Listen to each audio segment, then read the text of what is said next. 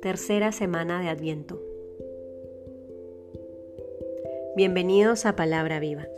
En el nombre del Padre, del Hijo, del Espíritu Santo. Amén.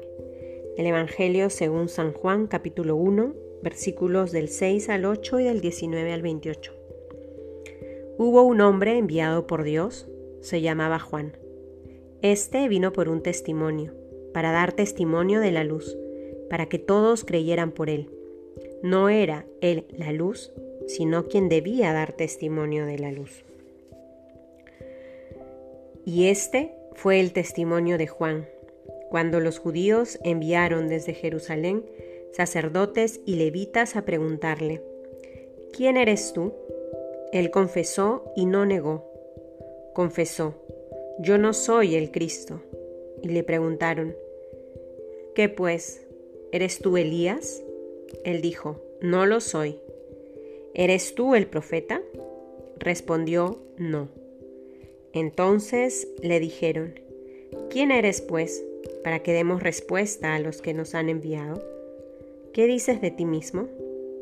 Dijo él, yo soy la voz del que clama en el desierto, rectificad el camino del Señor, como dijo el profeta Isaías.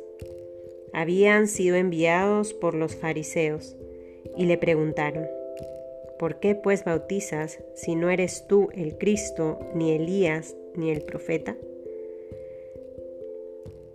Juan les respondió, yo bautizo con agua, pero en medio de vosotros está uno a quien no conocéis, que viene detrás de mí, a quien yo no soy digno de desatarle la correa de su sandalia. Esto ocurrió en Betabara, al otro lado del Jordán, donde estaba Juan bautizando. Palabra del Señor. Hemos venido escuchando ya en otras ocasiones evangelios que nos han dado pistas de Juan el Bautista, este profeta, este precursor, que ha venido preparando el camino para la llegada del Señor. Y hoy, al acercarnos al Evangelio de Juan y leer sus primeros versículos, podemos comprender con mayor hondura dónde se asienta esta misión de Juan. Hubo un hombre enviado por Dios, se llamaba Juan, que vino para dar un testimonio testimonio de la luz, para que todos creyeran por Él.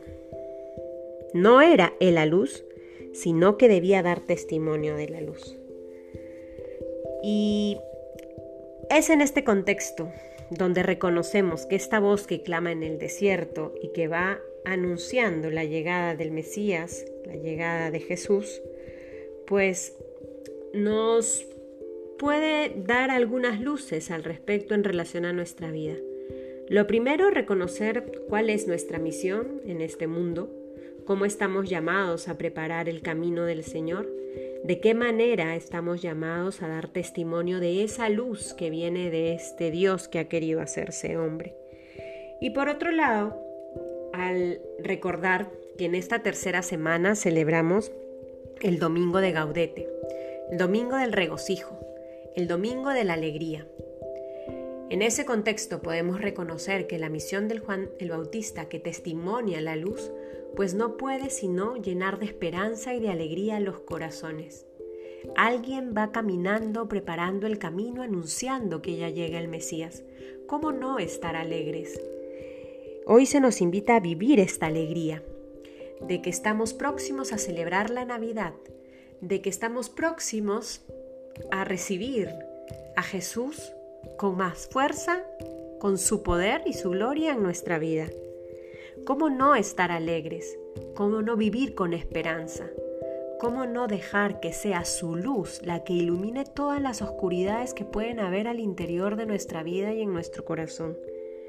Que podamos acoger esta invitación de vivir con alegría este tiempo de Adviento que podamos vivir la penitencia a la que se nos invita, que podamos vivir la caridad, que podamos vivir el recogimiento y el silencio ante el misterio, pero que no dejemos de estar alegres y que esta alegría ojalá pueda traducirse en servicio, En esta época tanta gente anda sola y necesita de un abrazo, de una palabra.